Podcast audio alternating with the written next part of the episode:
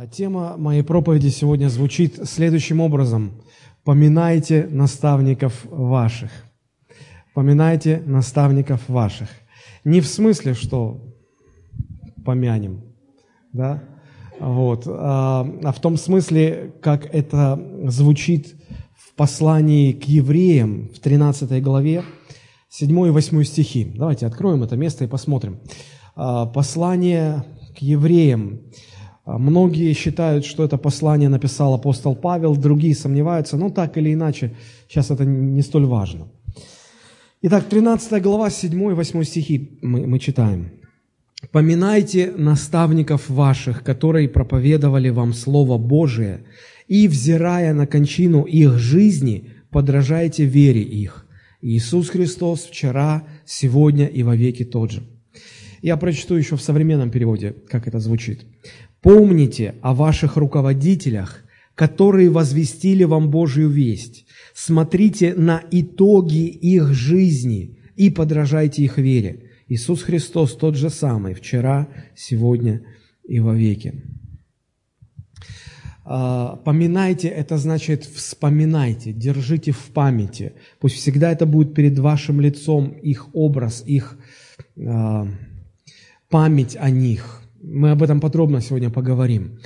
Но э, в качестве небольшого вступления я хочу сказать, что церковь э, в каком-то смысле, она делится на тех людей, которые наставляют Словом Божьим, и тех людей, которые наставляем мы этим Словом. Правда же? А, и взаимоотношения между этими двумя категориями людей, они очень важны, потому что они фактически определяют силу церкви, эффективность церкви. Неправильные отношения между наставляющими и наставляемыми. Это, это излюбленный инструмент дьявола для того, чтобы ослабить церковь, для того, чтобы сделать церковь э, непрочной, безрезультат, безрезультатной, бесплодной. И именно по этой причине, почему апостол Павел упоминает э, это место в конце своего послания к евреям, а, и 13 глава – это последняя глава. И он делает акцент, и, возможно, в следующий раз мы продолжим на эту же тему говорить, потому что дальше, а, буквально несколько стихов ниже, там опять говорится о, о наставниках в 17 уже стихе. Да? И почему об этом столько, столько много сказано? Фактически в этой 13 главе три раза упоминается э, взаимоотношения наставляемый и э, наставник. Это 7 стих, 17 стих и 24 стихи. В одной главе три раза. Потому что это важно. Потому что это важно. И эта глава, она, а, она, она показывает, какими должны быть отношения. Что важно, чтобы там было а, в, во взаимоотношениях этих двух категорий людей. И вот об этом мы сегодня поговорим, потому что а, наша цель и наша задача, чтобы Э, вот эти отношения, они э, развивались по Писанию, и они были здравыми. Тогда это сделает церковь сильной, и тогда это создаст правильную, здоровую и плодотворную атмосферу в церкви. Э, друзья, мы все, конечно, понимаем, что спасение души человека, духовный рост возрожденного христианина, это, конечно же, сверхъестественные процессы, его совершают не люди – его совершает Святой Дух. Никто из людей не способен никого спасти, мы не спасители. Никто из людей не может никому дать духовный рост или, или сделать так, чтобы э, вот кто-то рос духовно. Это делает Бог через Духа Святого. Но вместе с тем Бог также предусмотрел э, в этом сверхъестественном процессе участие и человека – Поэтому он использует наставников, поэтому он использует духовных руководителей, поэтому он использует служителей. Они по-разному могут называться пасторы, пресвитеры, диаконы и, и так далее, и так далее. Но а, общее слово, которое характеризует их всех, это наставники, те, кто наставляют. И те, кто от них получает наставление, это наставляемые. И вот Бог использует наставников, когда работает с наставляемыми, чтобы вести их к зрелости, вести их к духовному росту. Ведь согласитесь, Бог мог бы использовать для этой цели ангелов, правда? И даже лучше, наверное, было бы, потому что ангелы не грешат, ангелы не раздражаются, ангелы не сердятся, не ленятся. Ангелы вообще, они совершенные. И уж э, ангелы наверняка смогли бы точно и вообще без единой ошибки объяснить, все рассказать, наставить, быть наставниками. Но Бог почему-то их не использует. Помните, когда Корнилий, языческий воин, он молился в своем доме, ему явился ангел. И казалось бы, ну вот, встреча состоялась. И, и что дальше происходит? И этот ангел говорит, «Э, Корнилий, пошли людей в такое-то место, в такой-то дом, пусть они найдут Петра, пусть этот Петр придет к тебе, и пусть он проповедует тебе Евангелие, пусть он скажет слова, которыми спасешься ты и дом твой. Меня всегда это возмущало. Я думал, Господи, Зачем такая рокировка странная? Ты же уже ангела прислал. Пусть ангел все расскажет, да, да, даже лучше будет, правда? Но согласитесь, вы бы из чьих уст хотели воспринять Евангелие больше? Из уст несовершенного человека, ну пусть даже это апостол Петр, или же из уст самого ангела? Конечно, все мечтают только и хотят, чтобы вот явился ангел, все рассказал, все объяснил. Это же ангел, а не какой-то там Иван Иванович пришел и что-то рассказывает. Или там брат Петя что-то там говорит. Ангел, ангел – и вот этот ангел говорит, нет, надо позвать брата Петю. И приходит Петр и проповедует Слово Божие. И Дух Святой сходит на всех слушавших. Почему? Зачем так? Господи, в чем смысл? В чем смысл? Но есть одна очень серьезная причина, почему Бог так делает. Знаете, в чем она заключается? Она заключается вот в чем. Бог сознательно решил использовать для проповеди Евангелия людей, а не ангелов. Потому что ангелам не нужно спасение в Иисусе Христе. Они в принципе не могут пережить возрождение, они в принципе не могут э, пережить на себе действие благодати Божией. Им не нужно это, они святые без этого. А человеку это нужно. И вот человек, который жил во грехе, который жил, поклоняясь самому себе, когда он сталкивается с Богом, с Божьей благодатью, которая его трансформирует, и это происходит сверхъестественно, человек, переживший на себе действие этой Божьей благодати, вот он гораздо лучше сможет рассказать другому такому же человеку о действии Божьей благодати, чем ангел – который никогда этого не переживал и в принципе не понимает, что это такое. Ангел мог бы сказать точнее, сказать точнее, если вообще все было бы, если бы все вращалось вокруг передачи информации. Конечно, только ангелы, их надо было посылать. Но Евангелие – это не передача информации. Евангелие – это передача жизни. И только тот человек, который был вчера грешником, а сегодня благодатью Божией спасен, и он фактически является свидетелем действия Божьей благодати в жизни грешника, он эту жизнь новую имеет, и он только может и передать. Он может ошибиться в словах, он может не так красноречиво говорить, он может что-то не понимать, он может знать вообще только одно, что Иисус Христос может простить ваши грехи. Все. Из формулировок это все, из слов, из информации это все. Но Он придет и принесет жизнь, вы ее почувствуете внутри себя, вы, ее, вы увидите огонь этой жизни в Его глазах. Состоится какая-то неведомая передача Божьей жизни, и это вас тронет. Ну, вспомните, когда вы покаялись, когда вы пришли к Богу, когда вы молились молитвой покаяния, вы помните проповедь, которая звучала тогда? Нет. Вы помните, что вам говорили, если это было не на служении? Нет. Что вас коснулось? Что вас задело? Вы увидели жизнь другую. Вы увидели другую жизнь в этих людях. Вот что важно. Смотрите, как об этом пишет апостол Иоанн. Это первое послание Иоанна, первая глава, первые четыре стиха. О том, что было от начала, что мы слышали, что видели своими глазами, что рассматривали и осязали руки наши о слове жизни. Ибо жизнь явилась, и мы видели и свидетельствуем, и возвещаем вам сию вечную жизнь, которая была у Отца, явилась нам. О том, что мы видели и слышали, возвещаем вам.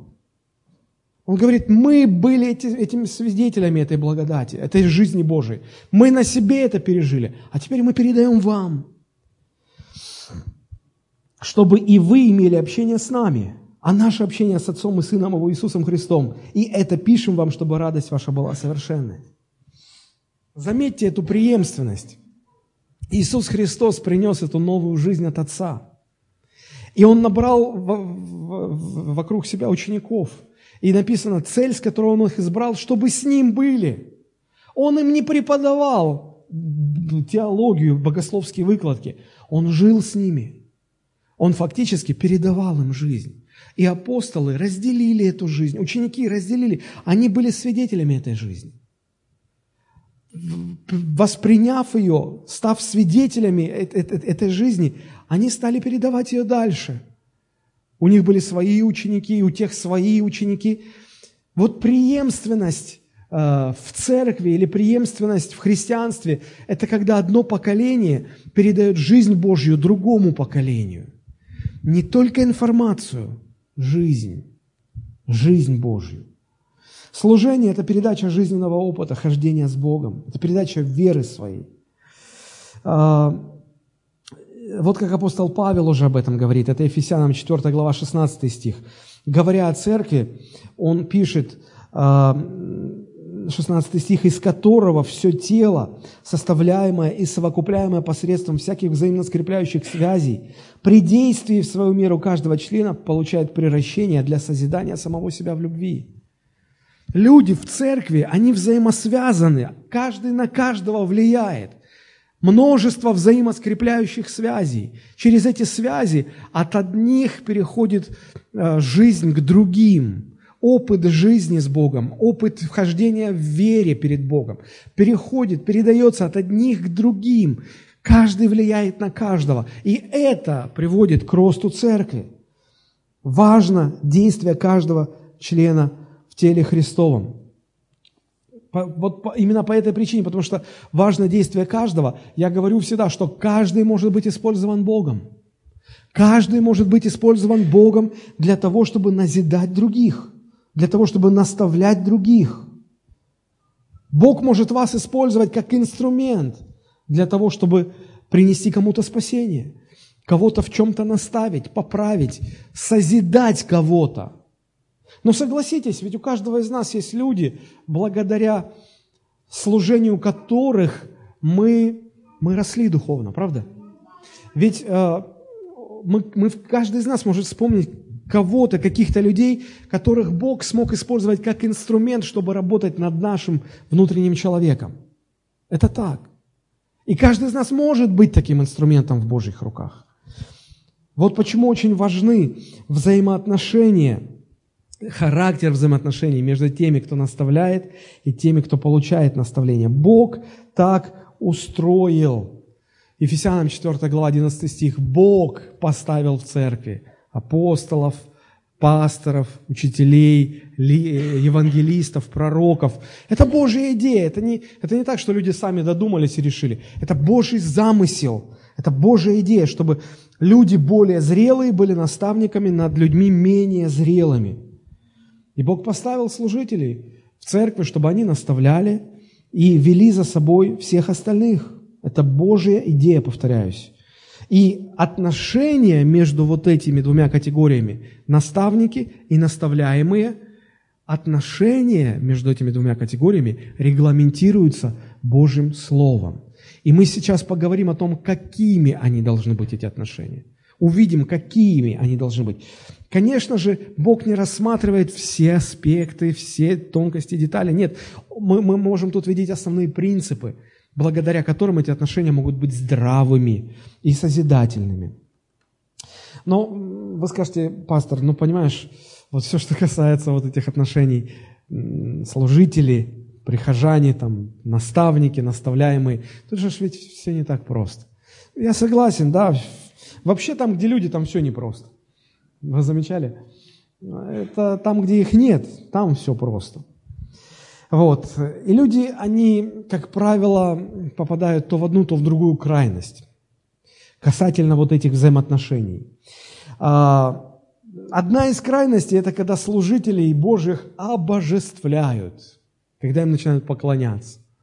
Когда, ой, этот пастор, он святой такой, да, или вот этот, а, а, а пастор нашей домашней группы, ой, он, он такой духовный, он такой умный, и э, доходит порой до того, что уже Иисуса меньше упоминают, Иисуса меньше цитируют, чем пастора какого-то или какого-то наставника.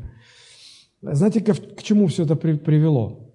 Это все привело к тому, особенно вот если взять мы, посмотрим ну, на, на историю развития церкви, э, особенно если взять самих апостолов – Э, ученики уже апостолов, те, которые непосредственно видели Господа, конечно же, их просто боготворили. И в конце концов это привело к тому, что люди начали поклоняться святым. Вот откуда это произошло. А, даже сформировались целые учения о святых, о поклонении святым. И, и создались такие небиблейские совершенно понять, понимания, что а, вот те, которые были очень сильными э, лидерами или наставниками на земле, потом, когда они ушли на небеса, они там перед Богом занимают какое-то особое почетное положение. И одно дело, когда мы напрямую молимся там Иисусу, Господу, чтобы Он что-то сделал. Но кто мы? Грешники поганые мы. Да, у нас Бог может так не сильно не... А если мы помолимся вот святому Николаю, а у него там особые отношения с Господом. Он точно уговорит Господа. И такое посредничество. И уже потом со временем люди начали э, дифференцировать. Вот есть э, значит, э, угодник, который э, отвечает за бесплодных женщин, да, вот кто не может родить, значит, ему молятся, а он там договаривается уже по своим каналам. Да. Есть специальный святой, который отвечает за благословение путешествий, дорога, если у вас какая, вы уже этому молитесь. Потом, чтобы ну, хранил дом, там, домашний очаг, типа домового какого-то. Другой святой, ему молятся. И уже пришли к тому, что люди уже, уже, уже не могут разобраться, кому молиться, за какие, э, по, по каким нуждам, в какое окошко небесной канцелярии вообще обращаться. Друзья, это абсолютно не библейские вещи. Но откуда они вышли? Оттуда, что э, люди перегнули палку, люди э, довели Божию истину о том, чтобы почитать э, наставников, уважать наставников, быть послушными наставникам, довели до крайности. Ну и знаете, когда, э, вот если, если вы когда-нибудь видели э, часы с маятником, такие большие часы с маятником, если вы возьмете маятник и отклоните его в, одну, в один край – вы, то есть, когда люди доходят до одной крайности, долго там невозможно оставаться. Да? Вы отпустите, и маятник сделает движение куда? В другую крайность. Маятник качнется в другую сторону. И так и произошло, он так и качнулся. От, от обожествления служителей маятник качнулся в другую совершенно сторону, когда а, служителей вообще перестали уважать, их стали игнорировать, ругать, ни во что не ставить.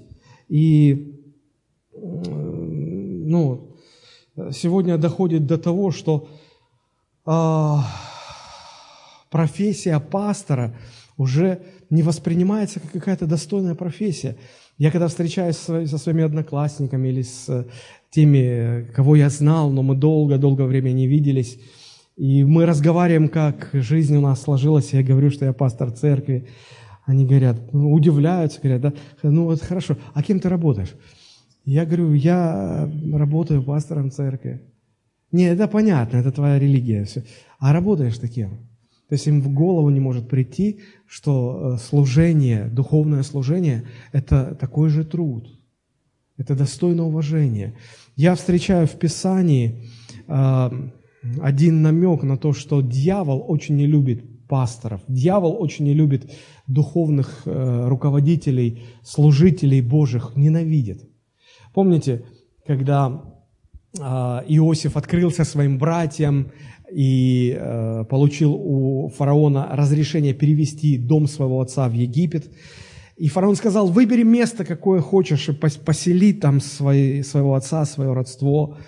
Вот. И Иосиф попросил участок земли, территорию подальше, подальше от э, массовых скоплений домов египтян. Знаете почему? Потому что э, израильтяне, они по, э, по, по профессии своей, если так можно современным языком сказать, они были э, скотоводными, но они занимались скотоводством, разведением овец. Для египтян, там так и сказано, любой пастух был мерзостью. Если мы говорим о том, что Египет – это прообраз этого мира, фараон – это прообраз дьявола, египтяне – это прообраз людей этого мира, то как египтяне ненавидели пастухов, так сегодня люди этого мира ненавидят пасторов. Для них это мерзость. Для них это люди, не заслуживающие уважения. Это можно понять, когда речь идет о мире, но когда в церкви такое же отношение, вот это уже сложнее понять. И э, так или иначе, сегодня, даже когда э, я оформляю какие-то документы, вот, то э, я, я говорю, что ну, я работаю пастором, это моя профессия. А у нас зарегистрирована церковь, у меня есть трудовой договор, я показываю все, все документы. Они, они говорят, а, а в какую категорию вас отнести? В перечне, реестр, в реестре профессий нет такой. Ну, нет такого. Нет такого. Я говорю, ну пишите, там общественная организация, там общественный деятель, там пишут, не, им все равно, что писать. Друзья, но так или иначе есть, есть крайность, есть церкви, которые гордятся тем, что не платят зарплату своему пастору. Они говорят, нет, нет, нет, нет, нет, он не должен получать. Он, он, ну, он служит перед Богом, но он должен работать, чтобы вот, свою семью тоже кормить. И пасторы вынуждены трудиться и в церкви, и потом еще идти на одну работу, а потом еще на вторую работу, на третью работу. И э, долго так не, не получается выдержать. И потом это заканчивается весьма и весьма плачевно. Почему? Потому что маятник качнулся в другую сторону. От обожествления служителей до, служителей до пренебрежения служителей. Ни то, ни другое не есть правильным, не есть хорошо. А, вот почему а, апостол Павел и говорит а, вот эти слова, записанные в 7-8 стихах, которые определяют принципы взаимоотношений между наставниками и наставляемыми. «Поминайте наставников ваших, которые проповедовали вам Слово Божие, и, взирая на кончину их жизни, подражайте вере их». Смотрите, вот если обратить внимание на 7 стих, то мы видим здесь три ну, три важных части. Да? Первая часть сказано, чтобы мы поминали наставников, а, которые проповедовали нам Слово. Да? Второе, чтобы мы, ну если из глаголов смотреть, чтобы мы подражали этим наставникам, в частности, их вере подражали. И а, чтобы подражать, нам необходимо взирать на кончину жизни, то есть фокусировать внимание на кончину жизни. Да? Вспоминать и, фокусируя свое внимание на кончине, кончине жизни, подражать. Значит, поминайте, взирайте, подражайте. Три, три смысловых таких вот э, раздела я здесь вижу. И вот мне хотелось бы на каждом из них немножечко остановиться. Итак, первое. Поминайте наставников ваших, которые проповедовали вам Слово Божие – вот это старое русское слово, которое здесь использовано, поминайте. Вы знаете, что синодальный перевод уже скоро исполнится, или, по-моему, уже, уже исполнилось 200 лет с того дня, когда он вышел в свет. И согласитесь, за 200 лет язык все-таки претерпевает какие-то изменения. Под словом «поминайте» мы больше склонны э, ну, думать, что речь идет о поминках каких-то, а когда там два мужика сидят и не чокаясь там кого-то поминают. Но если обратиться к оригинальному тексту, то здесь использовано слово, которое на русский язык лучше всего перевести следующим образом. Регулярно вспоминайте, постоянно держите перед глазами, живите, не выпуская из вида в своем сознании вот этих людей. вот этих людей. Друзья, все, что касается служителей, лидеров, наставников, а, учителей в церкви, всегда это связано с каким-то напряжением, с каким-то напряжением. Почему? Потому что не раз, в общем-то, и не два, и не три, а много раз возникали ситуации, когда э, сами служители, сами наставники э, давали повод, э, падали или проявляли свои слабости, несовершенства.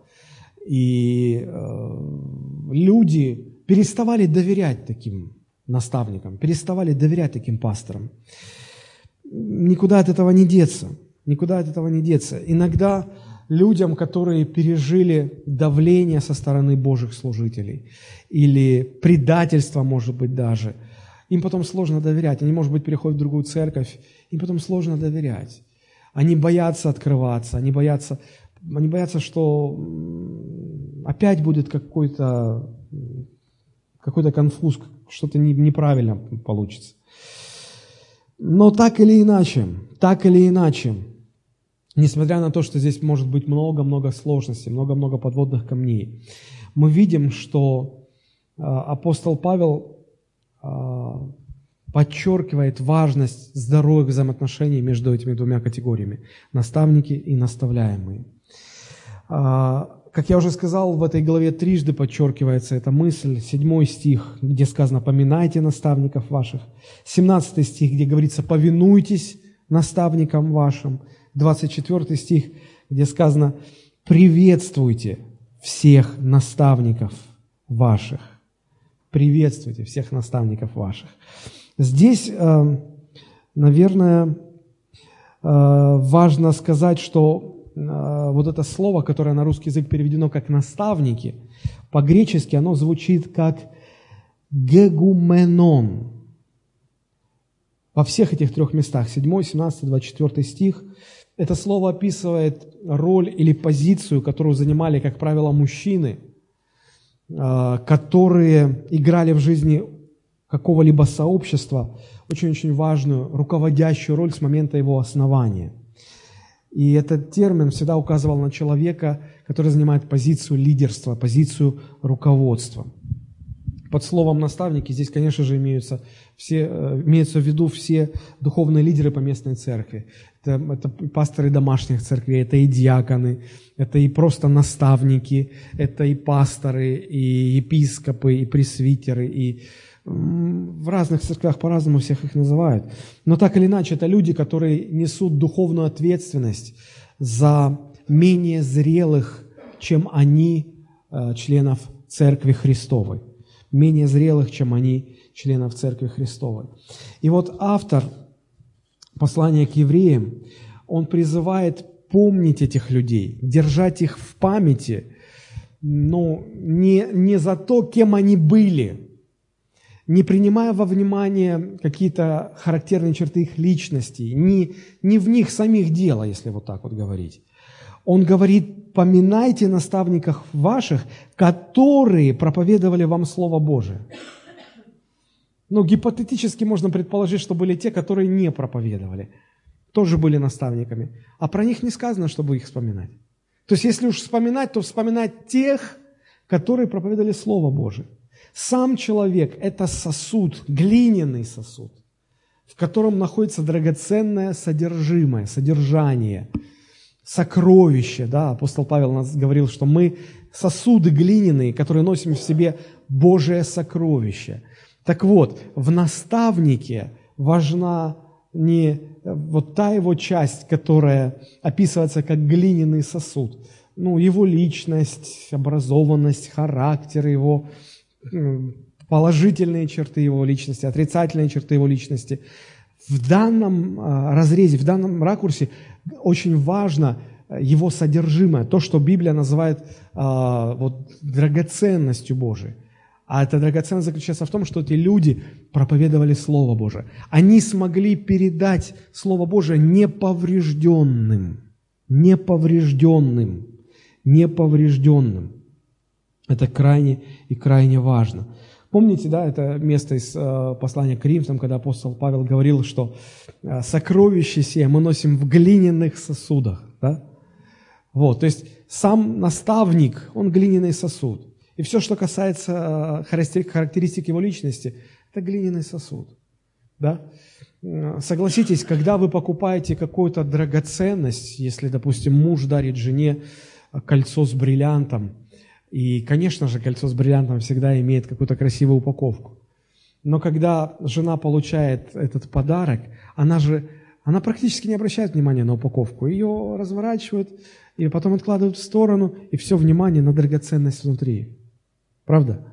И то же самое, наставники должны понимать, что их ценность не в их личных качествах красивый ты или не очень симпатичный, низкий, высокий, худой, толстый, образованный, не очень образованный, э, вспыльчивый или ну, холерик ты, или, или флегматик такой, интроверт или экстраверт, э, э, вежливый или невежливый.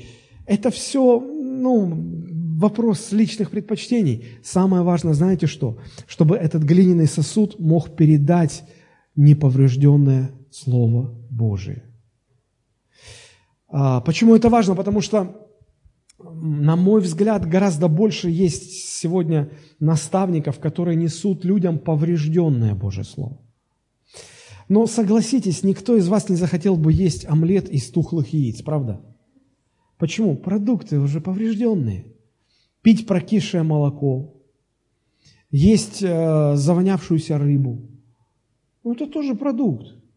И даже если вам завонявшуюся рыбу принесут на золотой тарелочке, ну что это изменит, друзья?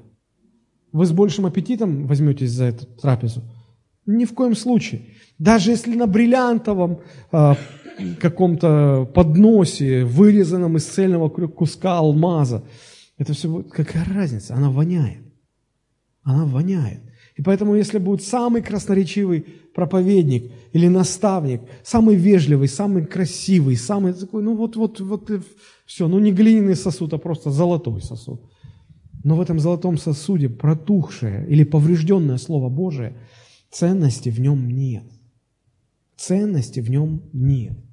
Поэтому апостол Павел говорит, что сила служителя в неповрежденном Божьем Слове, которое он проповедует. И вспоминать надо тех наставников – держать в своем сознании, перед, перед своим мысленным взглядом, тех наставников, которые проповедовали неповрежденное Слово Божие.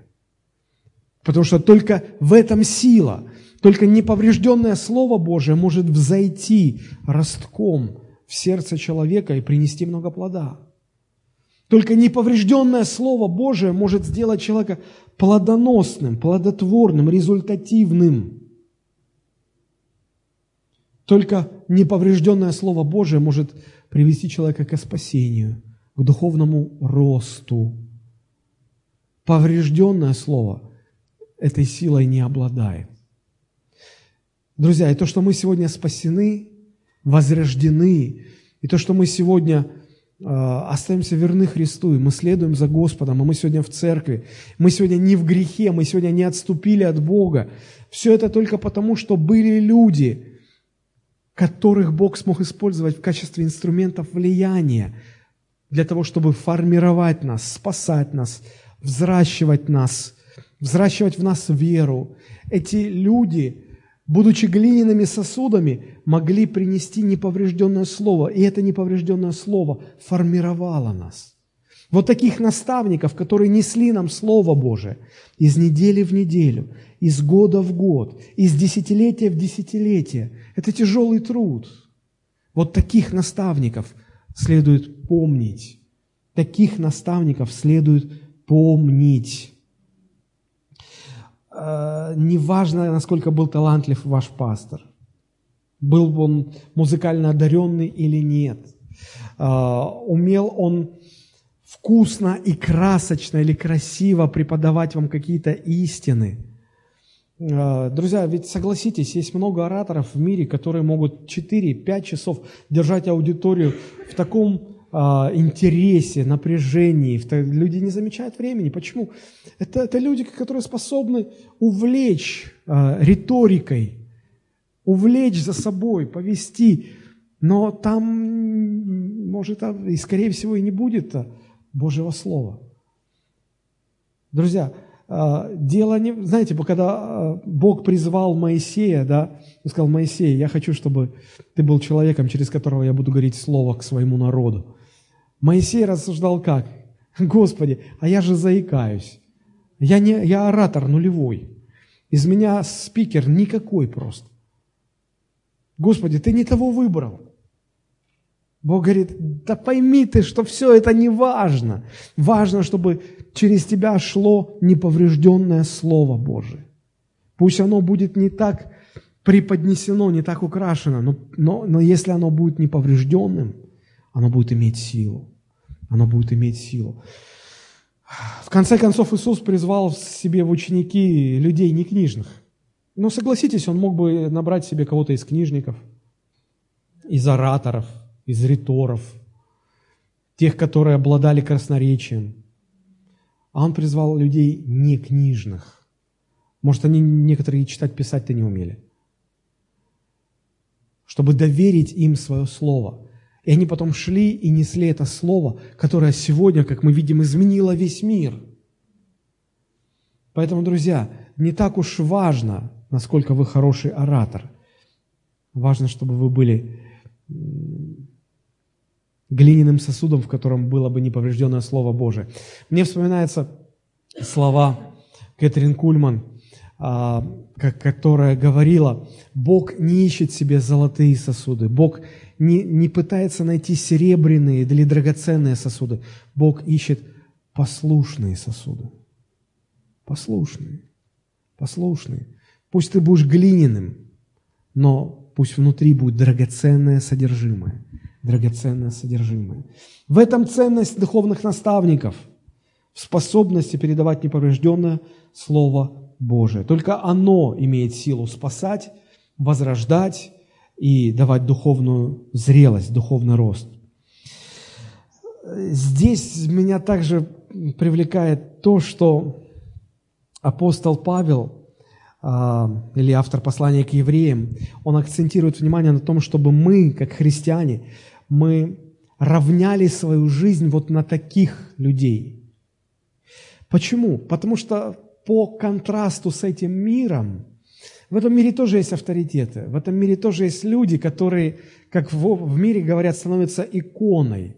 Кто-то иконой стиля, кто-то иконой моды, кто-то иконой спорта, кто-то иконой политики. Сегодня э, как-то все в мире с э, ног на голову встало. Учителя, врачи, те, которые, от которых зависит последующее поколение, здоровье – ментальное здоровье, физическое здоровье, они получают гроши, в то время как спортсмены, которые гоняют кусок резины по, по футбольному полю, или, или, или представители шоу-бизнеса, которые под фонограмму открывают рот на больших стадионах, вот они почему-то становятся этими иконами, которые у всех перед глазами, постеры их печатают, фотографии их, там вот молодежь увлекается.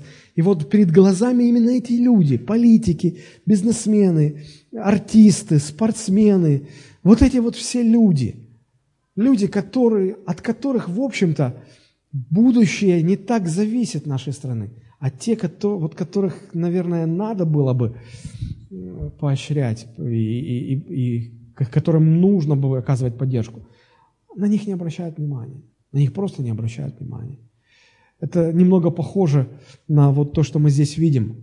Мы можем а, знаете, мы можем а, обращать внимание на какие-то известные имена, которые на весь мир гремят. О, помазанник такой, о, помазанник, о, помазанник такой. Они известны, но мы не знаем, как они живут. Мы видим их на сцене, мы видим смонтированные какие-то шоу. Но Слово Божие нам говорит, чтобы мы держали перед глазами не их образы, а держали перед глазами тех людей, которые нам проповедовали неповрежденное слово. Это может быть какой-то Иван Петрович или Петр Иванович, неизвестный всему миру, но, но тот человек, через которого вы спаслись, тот человек, который вам служит словом. Вот, вот, вот что важно. И смотрите, э, следующее, о чем здесь идет речь, не только вспоминать этих людей, не только держать их в памяти, э, но второй смысловой блок здесь речь идет о том, чтобы взирать на кончину их жизни. Поминайте наставников ваших, которые проповедовали вам Слово Божие, и взирая на кончину их жизни, взирая на кончину их жизни. Многое время, э, долгое время Каждый раз перечитывая этот отрывок, я думал, что речь идет о, об их смерти. Об их смерти. Вот они умерли, только потом им можно подражать. Пока живые, типа, нельзя. А потом я посмотрел 24 стих, а там написано «Приветствуйте всех наставников ваших». Посмотрите 24 стих. «Приветствуйте всех наставников ваших». А если они умерли, как их приветствовать? Нет, значит, речь идет о живых. И если мы обратимся к греческому оригиналу, на котором был написан Новый Завет, то вот это слово, которое на русский переведено как «кончина жизни», оно имеет другое значение. Да, оно имеет смысл итог, кончина, но еще э, есть несколько значений э, у этого слова. Это значение результат, плод, наследие или достижения какие-то. Да? И э, мне кажется, современный перевод, он более точно под, дает нам понимание. Там сказано, помните о ваших руководителях, которые возвестили вам Божью весть, смотрите на итоги их жизни и подражайте их вере. Смотрите на итоги их жизни. Но более точно по смыслу, если брать греческий оригинал, то там речь идет, чтобы мы взирали на достижения их на их духовный плод, на результаты их хождения перед Богом. То есть идет четкая конкретизация. Мы должны помнить этих людей и э, наблюдать, смотреть, изучать, фокусировать свое внимание на результатах их хождения перед Богом. То есть Бог использовал этих людей для того, чтобы что-то сделать, что-то совершить чего-то достигнуть. Бог что-то сделал в процессе жизни этих наставников. Был плод. И вот на это нужно смотреть. Вот на это нужно взирать. Почему это важно? Почему это важно? Дело в том, что среди э, нас э, или среди людей, которых Библия называет наставниками, нет совершенных людей. Правда же? Мы все прощенные грешники. Тем не менее, Бог имеет дело с этими несовершенными людьми, через которых Он тоже что-то делает. Он тоже созидает других людей. Посмотрите, 1 Коринфянам, 15 глава, 9 и 10 стихи.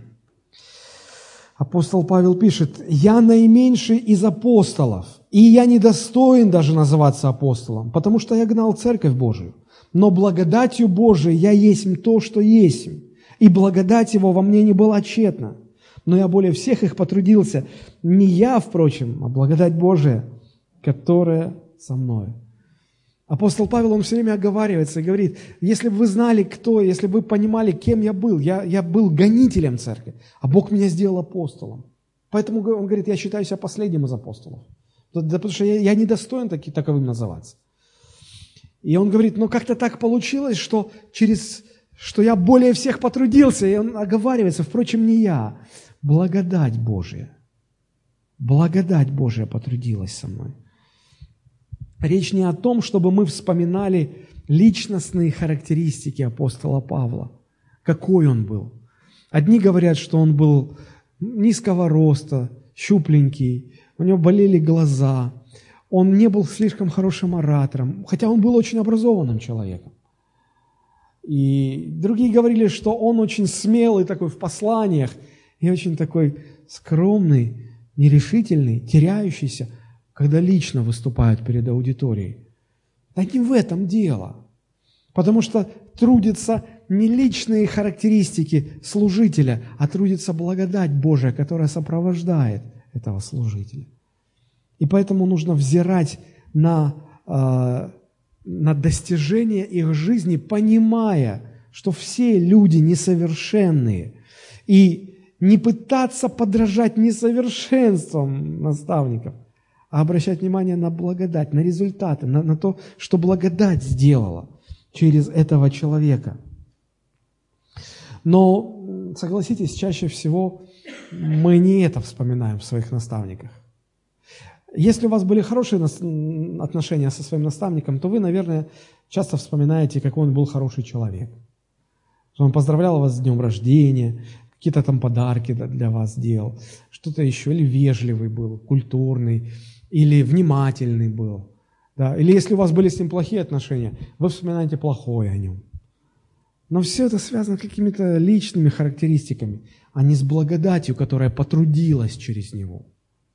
И вот вспоминая наставников, которые проповедовали нам Слово Божие, нужно взирать на результаты их жизни, изучать вот эти вещи, понимать вот эти вещи. Посмотрите, как об этом говорит апостол Павел. Я уже э, приводил это место, но вот сейчас мы его прочитаем. 2 Коринфянам, 4 глава, с 5 по 7 стихи. Павел говорит, мы не себя проповедуем, Говорит, не обращайте внимания на наши личные качества. Мы не себя проповедуем, но Иисуса Христа, Господа. А мы рабы ваши для Иисуса. Потому что Бог, повелевший из тьмы воссиять свету, озарил наши сердца, дабы просветить нас познанием славы Божией в лице Иисуса Христа.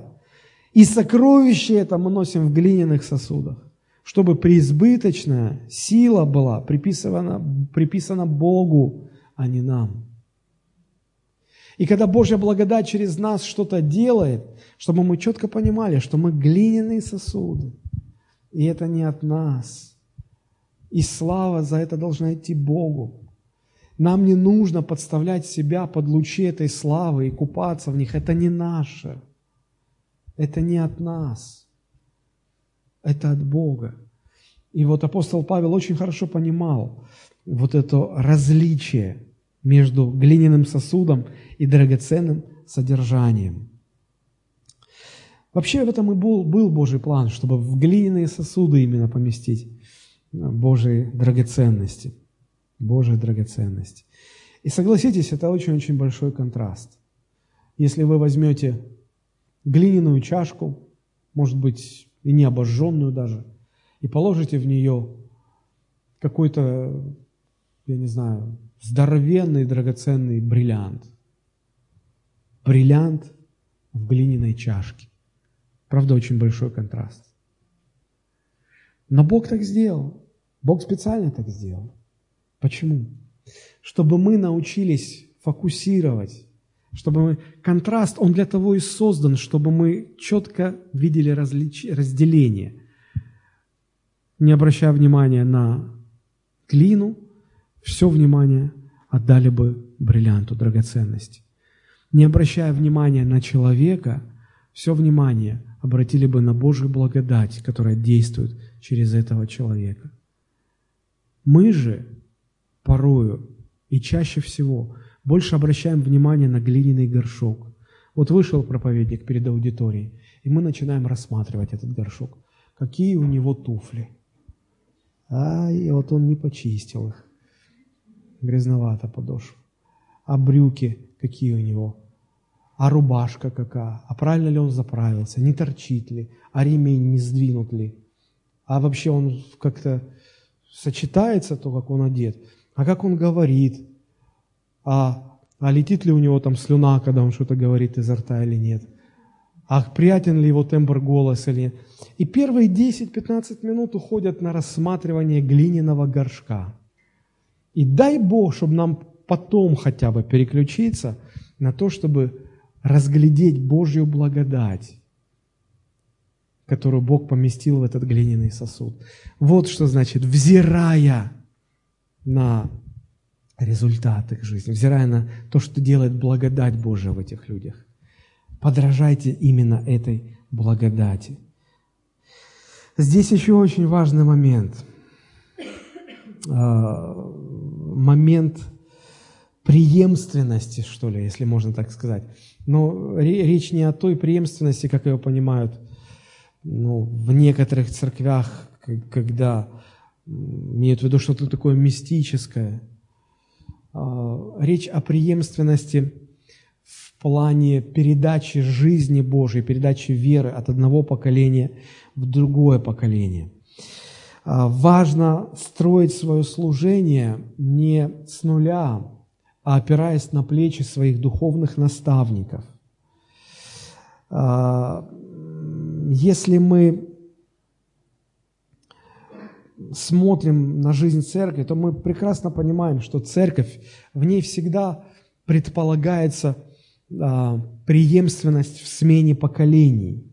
Когда одно поколение духовных наставников передает эстафету другому поколению, чтобы и они, в свою очередь, потом кого-то наставляли, поднимали новое поколение и так далее.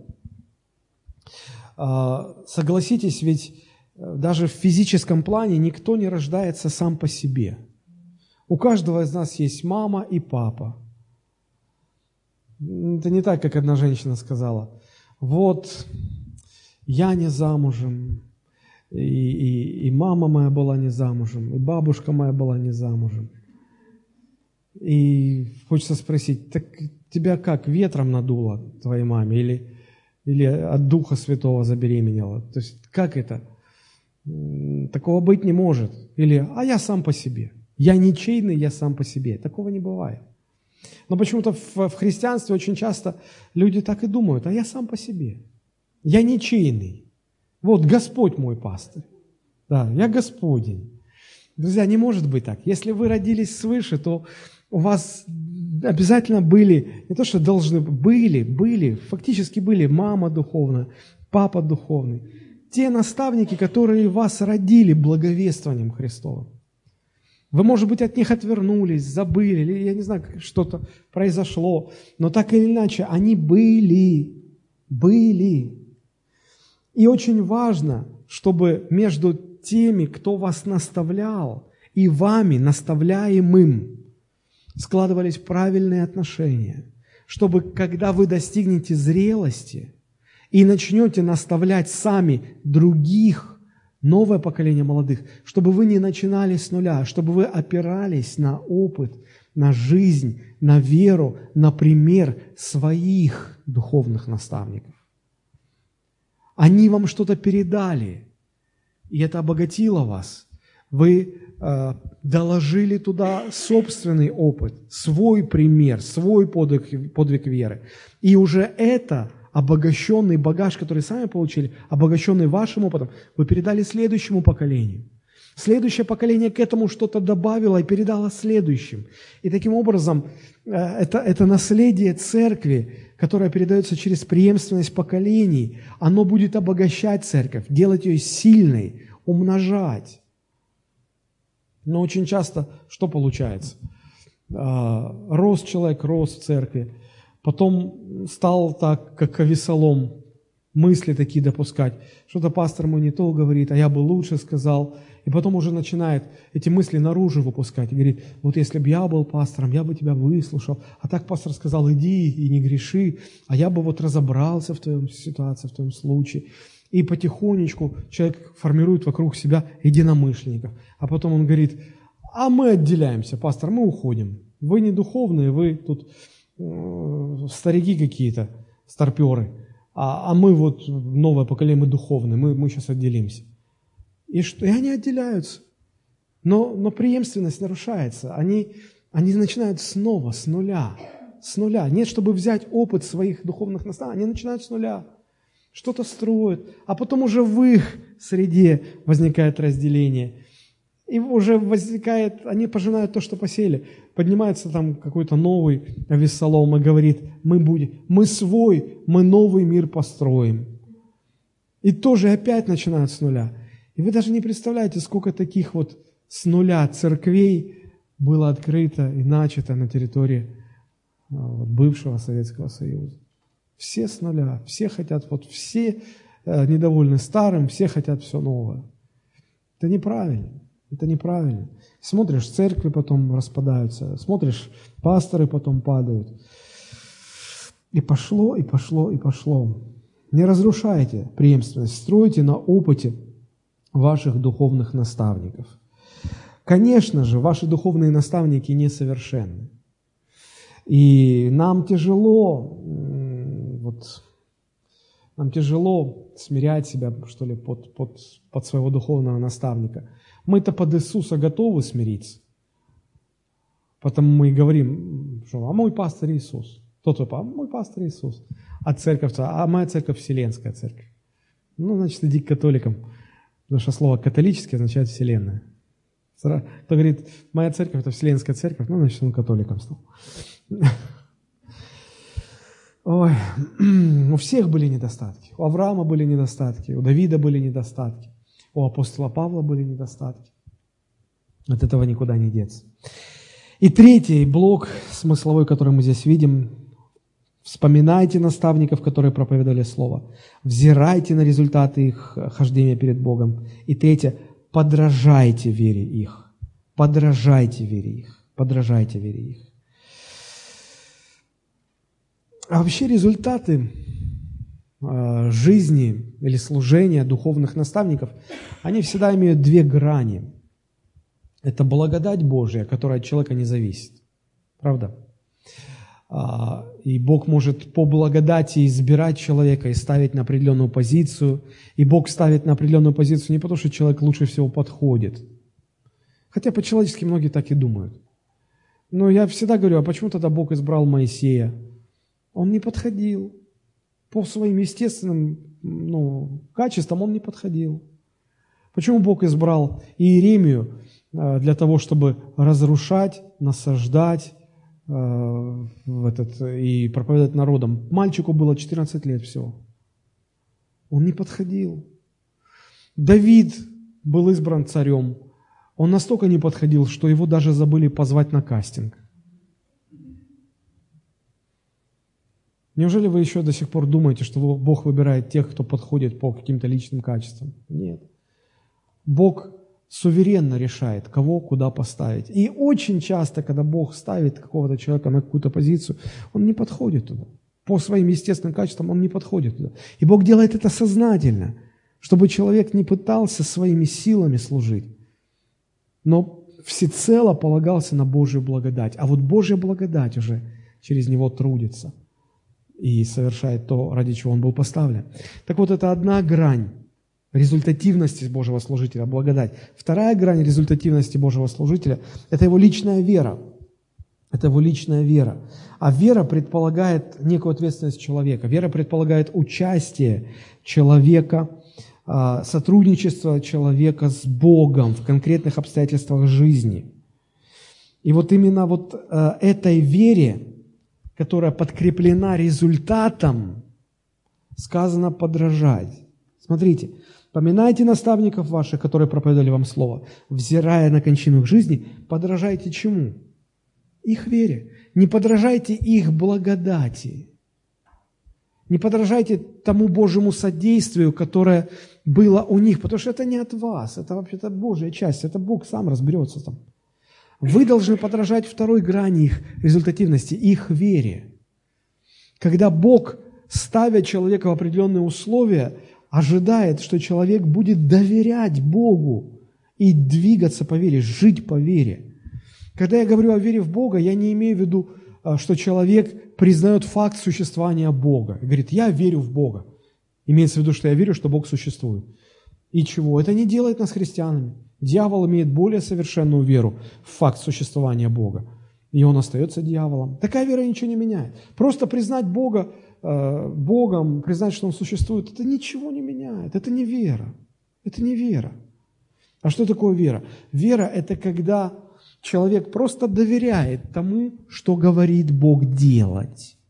Я всегда рассказываю этот простой пример, который часто рассказывал Билли Грейм. Он, он, он приводил такую историю когда на большой такой вот рыночной площади собралась целая толпа зевак, и там э, с одного конца э, площади на другой на высоте 10 метров было, был, был натянут канат. И канатоходец э, легко вот так вот как-то, очень-очень легко, как будто он по, по земле идет, он перебегал по этому канату туда-сюда, туда-сюда, с такой легкостью, что казалось, да любой сейчас это сможет сделать. А потом он взял тележку, тачку, он поставил тачку на канат, и сказал, я могу перевести эту тачку туда-сюда. И он взял и перевез эту тачку туда-сюда. Так легко это все казалось, казалось. И, и он говорит, а кто из вас верит, кто из вас верит, что я в этой тачке могу перевести человека по канату? И внизу лес рук. Ну, конечно, верим, мы же видим, как ты легко это делаешь. И он, он разглядел в толпе самого такого рьяного господина с котелком на голове, который тянул руку, что он верит.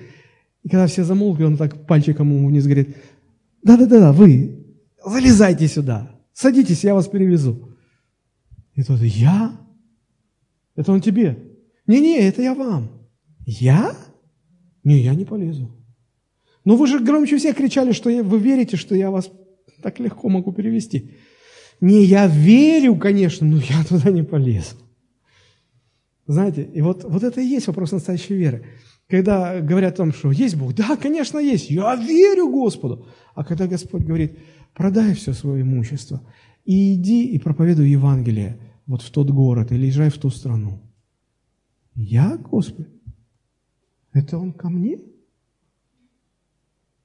Господи, ну не надо так шутить. Ну, не, я не могу. И мы начинаем объяснять, почему мы не можем. Вот это вера. Вера – это когда Бог пришел к Аврааму и сказал, Авраам, оставь отца своего, все родство свое, оставь твой любимый родной город Ур Халдейский. Пойдем со мной. Авраам говорит, Господи, а куда? А Бог говорит, а я тебе пока не скажу. Иди, не зная, куда ты идешь. Не, Господи, Ты же Бог определенности, Ты Бог устройства и всякого порядка. Да, я-то знаю, просто тебе не хочу говорить. Пойдешь ли ты? И Авраам пошел. Он поверил Господу, и это вменилось ему в праведность. Вот что такое вера. Когда Бог ведет своих служителей, и там даже не рассматривается факт признание существования Бога. Это априори понятно. Но это, это, это те люди, которые, находясь в своих жизненных обстоятельствах, они слышали, к чему их призывает Господь. И они, доверяя, доверяя, доверяя Богу, шли. Не зная, куда идут, не зная, как выживут, не зная, что получится. Доверяли. Вот вере, подражайте вере таких людей. Подражайте вере таких людей. Мы все кому-то подражаем. Ученые говорят, что 80% из всего того, что делает любой человек, это результат его подражания. Кто-то подражает там, э, звездам шоу-бизнеса, кто-то подражает кумирам там, в спорте, в профессии или где-то еще. Но мы все кому-то подражаем. Кто-то подражает каким-то христианским лидерам, пасторам. Чему конкретно мы подражаем? Так, так легко начать подражать голосу и говорить голосом какого-то известного проповедника. И мы думаем, что если мы будем проповедовать, как проповедует какой-то известный проповедник, и такие же интонации, и также, только мы же не понимаем, что он стоит перед каким-то э, заполненным 20-тысячным стадионом, и он кричит, «Ибо так возлюбил Бог мир, там эхо, мир, мир, что отдал сына, сына, сына, чтобы каждый верил, каждый верил. И люди внимают. Я помню, как я, когда я видел, как Билли Грэм проповедует там 50-тысячному э, стадиону, я так Думаю, сейчас я, я понял, в чем секрет. Я понял, как надо проповедовать. Я выхожу в свою церковь, где начинал а, свою проповедническую деятельность, и там сидит 10 старушек, один старичок. Я такой же думаю, что передо мной 50 тысяч. Я говорю, ибо так Бог возлюбил мир. Братик, не ори, не кричи. Уши закладывает. Я говорю, вы не понимаете, ибо так Бог вас... Я, я, я пытаюсь вести себя, как вел этот э, Билли Грэм. Я кричу, как будто передо мной огромный стадион. Я веду себя так. Я смотрю, что это ничего не работает. У него работало, а у меня не работало. И я понял, что нам не нужно подражать голосу, интонациям, манере, одежде – чему-либо еще, что видимо. Нам нужно подражать вере их. изучать, как они верили Богу, изучать, читать их биографии, э, знакомиться с ними или, или наблюдать за их жизнями и подражать вере их, вере их. Галатам 5.6 написано, «Во Христе Иисусе не имеет силы ни обрезание, ни необрезание, ни интонация, ни одежда, ни голос какой-то, но вера, действующая любовью. Вера, действующая любовью. Апостолы научились подражать Христу, а затем, в свою очередь, просили, чтобы их ученики подражали им в той мере, в какой они Христу подражают. 1 Коринфянам 4,16 апостол Павел говорит, «Посему умоляю вас, подражайте мне, как я Христу». Вот в, в той мере, в которой я Христу подражаю, в, в этой же мере мне подражайте. Не подражайте моим недостаткам, не подражайте моим слабостям, несовершенствам. Подражайте моей вере, как я хожу с Богом. И даже если эти люди не занимают позицию наставника в церкви, но обладают верой, мы можем и им подражать. Филиппийцам 3.17 написано, «Подражайте, братья, мне и смотрите на тех, которые поступают по образу, который имеете в нас». То есть те, которые не являются формально наставниками, пасторами, учителями, но они живут по вере. Вот им тоже подражайте. Подражайте. Даже если они не наставники, но в них есть вера, подражайте их вере. Как важно, чтобы дети подражали вере родителей. Ведь родители, а, самое большее, что они могут передать своим детям, это свою веру. И она не передается через наставления, через нотации, моральные какие-то там э, проповеди. Нет, она передается через личный пример. И как важно, чтобы дети видели в своих родителях этот пример, эту веру и научились подражать этой вере. Вопрос только, что мы передаем своим личным примером. Вот что важно. Вот что важно. Посмотрите, как интересно а, в послании к евреям в 6 главе, немного раньше 13 главы. Смотрите, что говорит апостол Павел. «Желаем же, чтобы каждый из вас для совершенной уверенности в надежде оказывал такую же ревность до конца». То есть для, для нормальной, здоровой духовной жизни вам нужно оказывать такую же ревность до конца. И дальше написано потрясающе. «Дабы вы не обленились, но подражали тем, которые верою и долготерпением наследуют обетование». Оказывается, препятствием на пути к подражанию вере людей может быть банальная, обыкновенная, самая простая человеческая лень. Лень. Просто лень. Я всегда говорю, подражайте мне, ну, пока я служу Богу. Я всегда говорю мужчинам в церкви, говорю, поймите, если вы мужчина, если вы брат во Христе, вы, по крайней мере, ну, 5-10 раз в год должны делиться Словом Божьим с, в церкви. Пусть вы не станете великим проповедником, но, но вы должны уметь говорить Слово. Подражайте мне в этом. Учитесь у меня, подражайте мне. Лень. Лень. Банальная, простая человеческая лень. Потому что поначалу думают, да что там такое, пастор вышел, поболтал, там, повеселил народ. Это ж так просто. Выходят, понимают, что не, оказывается, так непросто. А потом просто лень. Просто лень заниматься, просто лень учиться.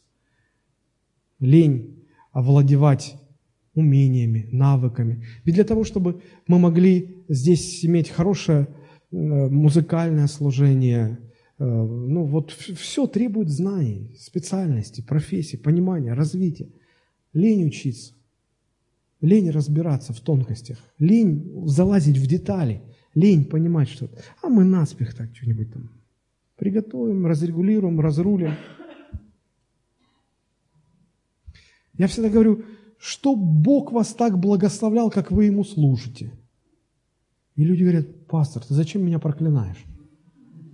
Я говорю, это не я вас проклинаю, это вы так служите Богу. Вот, вот вы готовы сказать, Господи, во имя Иисуса Христа, благословляй меня так, как я тебе служу. Останусь ли я жив, если Бог будет благословлять меня так, как я Ему служу?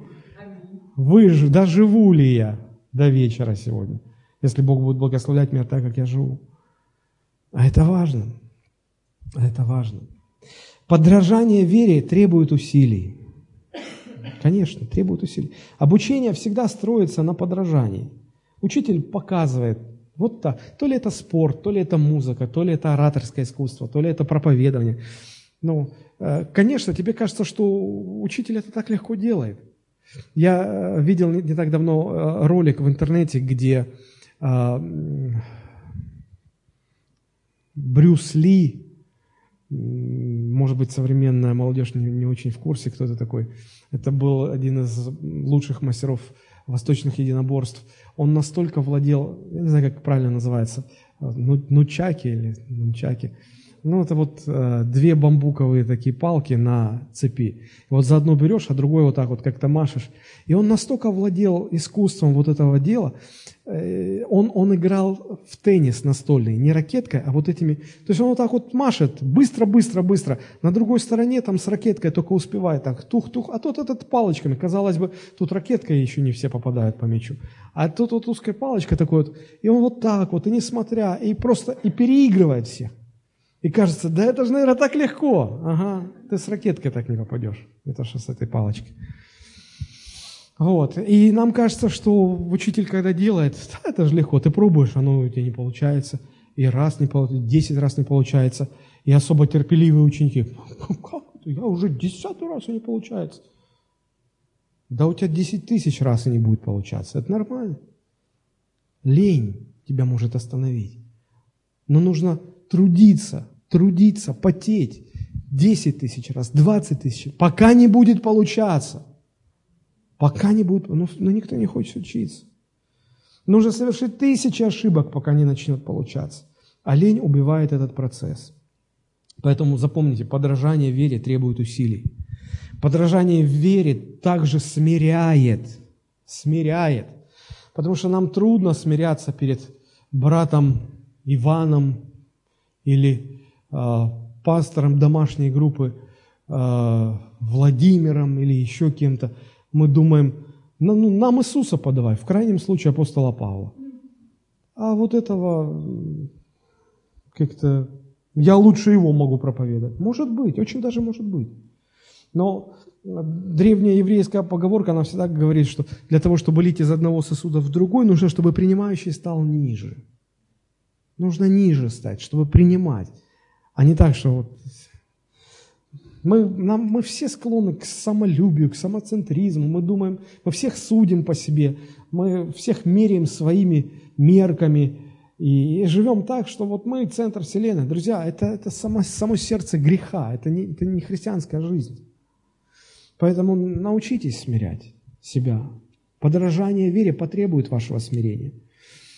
Ваши наставники – они, скорее всего, никогда не будут известными э, в мировом масштабе Божьими служителями, и у них очень много несовершенств, но Бог их поставил над вами. Ничего не поделаешь. Подражание вере, оно также объединяет нас с телом Христовым, а, потому что мы попадаем а, вот, вот в эту преемственность, когда старшие передают младшим свой опыт хождения с Богом, свой подвиг веры. И, и все попадают вот в это движение, когда более зрелые делятся опытом с менее зрелыми, потом те возрастают и делятся с другими. Так создается и формируется здоровая, плодотворная атмосфера в церкви для духовного роста, для преемственности. И подражание вере, оно делает эффективным наше духовное развитие – те, кто игнорирует такое подражание, они отказываются от инструмента, который Бог предусмотрел для того, чтобы а, вас взращивать, для того, чтобы вам дать зрелость и духовный рост. А, вот почему Библия говорит об ученичестве, вот почему у всех всегда были свои ученики. У Моисея был Иисус Навин, у э, Илии был Елисей, У Иисуса было 12 апостолов, у каждого из 12 апостолов были свои ученики, у тех свои ученики. Вопрос, а вы сегодня сами учеником кого можете себя назвать? Я ученик Иисуса Христа. Это понятно. Это понятно. А из земных, несовершенных, кто? Чьим учеником вы себя можете назвать? А ничьим. И второй вопрос. А кто ваши ученики? А никто. А никто не хочет за мной следовать.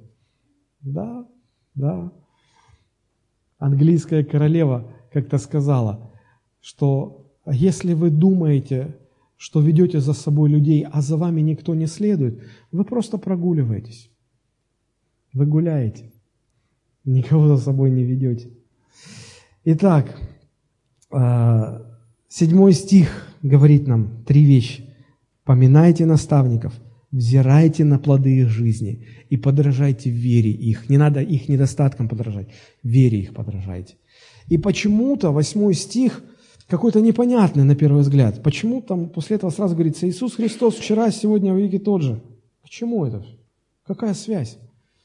Да дело все вот в чем. Знаете, как обычно дети своим родителям говорят, мама, да ты не втягиваешь, ты вот ну, не поним, ты не в теме, короче. Уже, понимаешь, вы, вы, вы прошлое поколение, вы уже так безнадежно стали, вы ничего не понимаете. Мы сегодня по-другому живем. И с этим трудно э, не согласиться. Потому что те стандарты, которые были в моей молодости, совершенно другие. Сегодня, когда смотришь на девушек, вот эти вот губы, у них, я не знаю, что вообще, вообще что происходит с девчонками сегодня, мне совершенно сложно понять. Вот встречаешь эти фотографии в соцсетях, где-то вот по телевизору видишь, как будто всем надавали по губам. Ну, кто такие вот?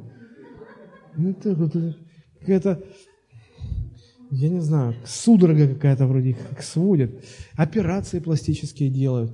Была нормальная актриса, потом это вот Э, вы видели, как Микки Рурка изуродовали после последней операции? Посмотрите. Вы его не узнаете просто. Это, это, это ужас какой-то. Это ж... Да, мир изменился, мир другой. Но знаете, что интересно? Души человеческие не изменяются. Потребности человеческой души остаются всегда одинаковыми. Грех остается всегда грехом.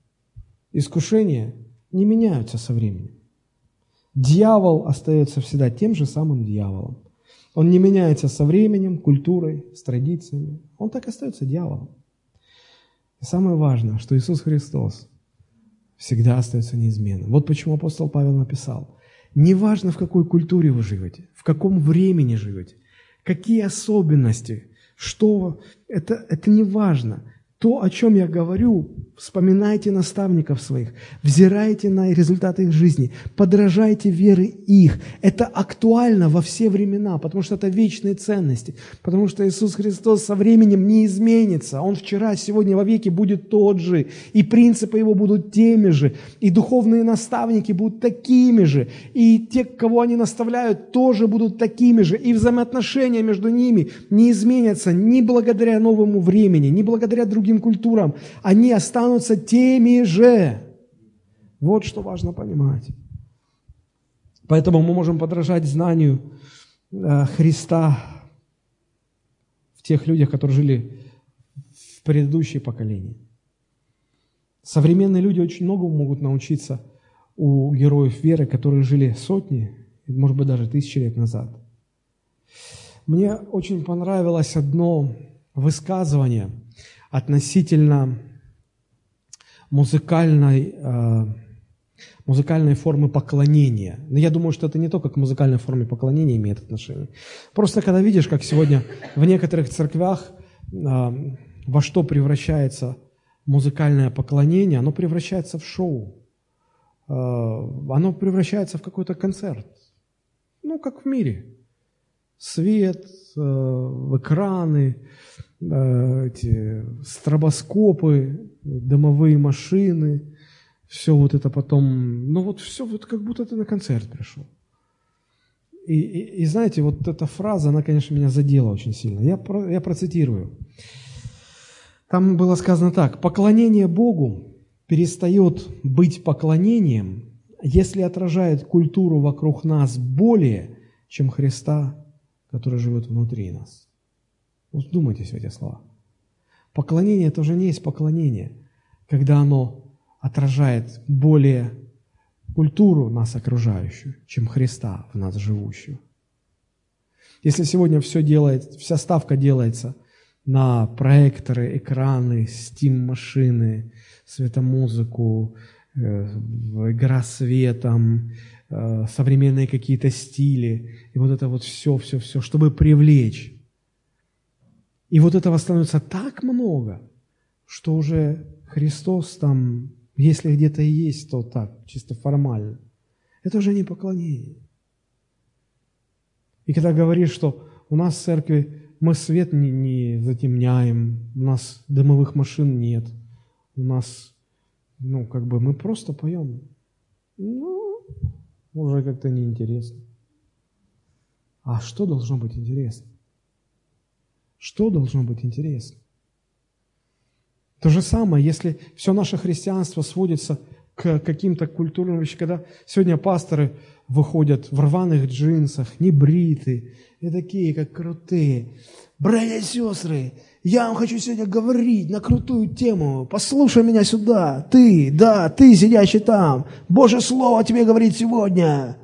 И такой вот весь супермен крутой спустился с неба. Я что-то не могу представить себе, чтобы Христос так себя вел. И люди говорят, ну по-другому, понимаешь, если так вот не говорить, никто не будет слушать. Ну так пусть не слушают.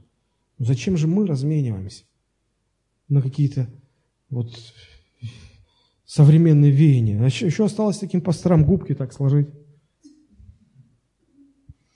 Все это было бы смешно, когда бы не было так грустно. Хорошо, друзья, вечные ценности находятся вне времени, культуры и прочих обстоятельств. Поэтому давайте мы научимся помнить наставников наших, которые проповедовали нам неповрежденное Божье Слово, изучать их опыт веры, их жизнь веры, их подвиг веры и подражать вере их. Давайте мы поднимемся и помолимся.